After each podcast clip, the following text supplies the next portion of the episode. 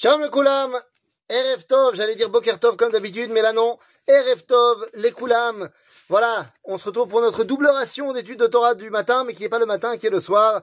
J'ai dû partir en courant ce matin et, et j'ai pas depuis eu le temps de me poser pour refaire la petite vidéo. Donc maintenant, c'est parti Voilà Et donc on revient dans notre étude du mardi, et le mardi, on en sait, on étudie les enseignements du Rav Avraham Yitzhak Cohen, Cook. Et aujourd'hui, j'aimerais qu'on parle d'un d'une phrase. En fait, d'une phrase, c'est pas un texte puisque le texte est beaucoup plus long. mais nous, on va s'arrêter que sur deux, euh, enfin sur une phrase, sur deux mots en fait de la phrase. Il s'agit d'un texte qui se trouve dans le Sefer Oroth à Techia, les Lumières de la Résurrection, au chapitre 17, et on va s'arrêter sur la première phrase. Nous dit le Rav la chose suivante. Tamid mechubarot zo imzo. זו. כששתיהן, כששתיהן סליחה, זורחות בנשמה בשלמותם. וכשאור אחד מהם שלם לגמרי, מתעוררת השנייה בכוחה, ויוצאת ממעמקי הנפש להאיר בכל במלואה. טוב, de quoi on parle Nous dit le Rav Kook, d'abord on va s'occuper de deux mots très importants dans le judaïsme qui s'appellent la Emouna et la Ahava. Et je pense que je voudrais citer ici Albert Camus, euh, dans cette phrase qu'on connaît tous, mais qui est très importante, mal nommer les choses, c'est participer ou ajouter, je crois, ajouter à la misère du monde. C'est très important de savoir nommer les choses et du moins de savoir ce que les mots veulent dire. Car la parole est créatrice, la parole est l'outil que Dieu a choisi pour créer le monde, et donc un mot bah, ne veut pas dire un autre mot. Que veut dire le mot Emouna Emouna, en hébreu et en juif, ça veut dire ça vient du mot Amen, qui vient du mot Emet. Emouna, ça veut dire Emet. Quand tu vas dire dans la tfila Amen, ça veut dire que tu authentifies la bracha qui a été dit. Tu dis Ani maskim zenachon Emet. Les amis, c'est de ça qu'on parle. Emouna, c'est quelque chose qui a été authentifié comme étant vrai. Il y a une phrase en latin qui dit, et c'est la base de la doctrine chrétienne, qui dit là où s'arrête l'intellect, commence la foi. Comme si la Emouna serait quelque chose qui n'est pas rationnel. Eh bien ça, c'est la vision chrétienne des choses, pas la vision juive. Il faut qu'on se sorte de la tête que la Emouna c'est quelque chose d'irrationnel. Non, la Emouna c'est rationnel.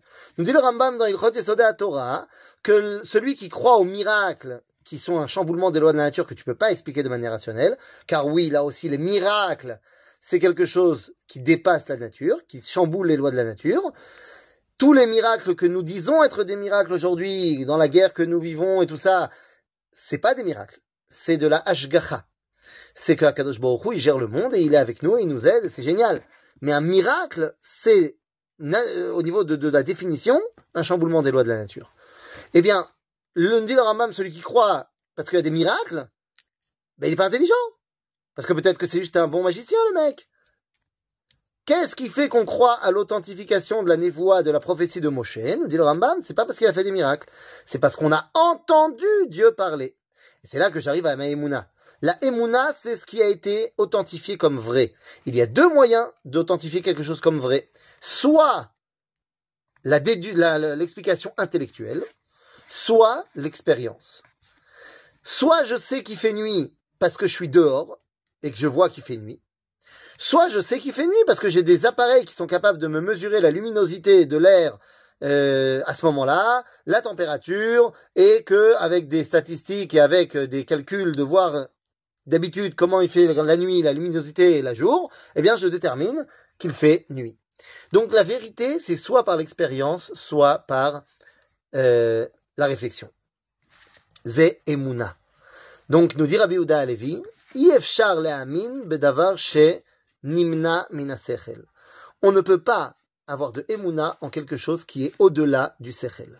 Alors vous allez me dire, mais attends, tous les miracles, comment tu vas les prouver bah, Peut-être que je vais pas les prouver de manière intellectuelle, mais peut-être que je vais réussir à prouver de manière intellectuelle qu'il y a la transmission d'une tradition de gens qui ont vécu l'événement.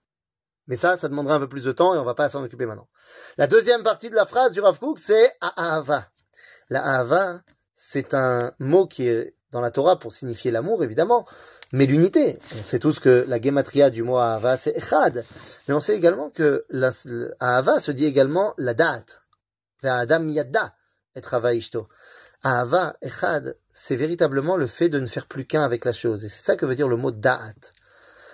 Chochma, bina, vedat. Chochma, c'est la connexion, c'est l'apprentissage d'un nouveau contenu.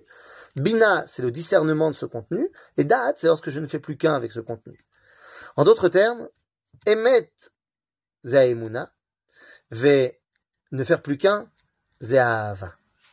Et bien, dit le Rafouk, lorsque la emuna et la hava sont à leur paroxysme, eh bien, elles ne peuvent qu'être liées. Parce qu'il n'y a pas de plus grande vérité que de ne faire plus qu'un avec le dévoilement divin. Et c'est ça l'objectif.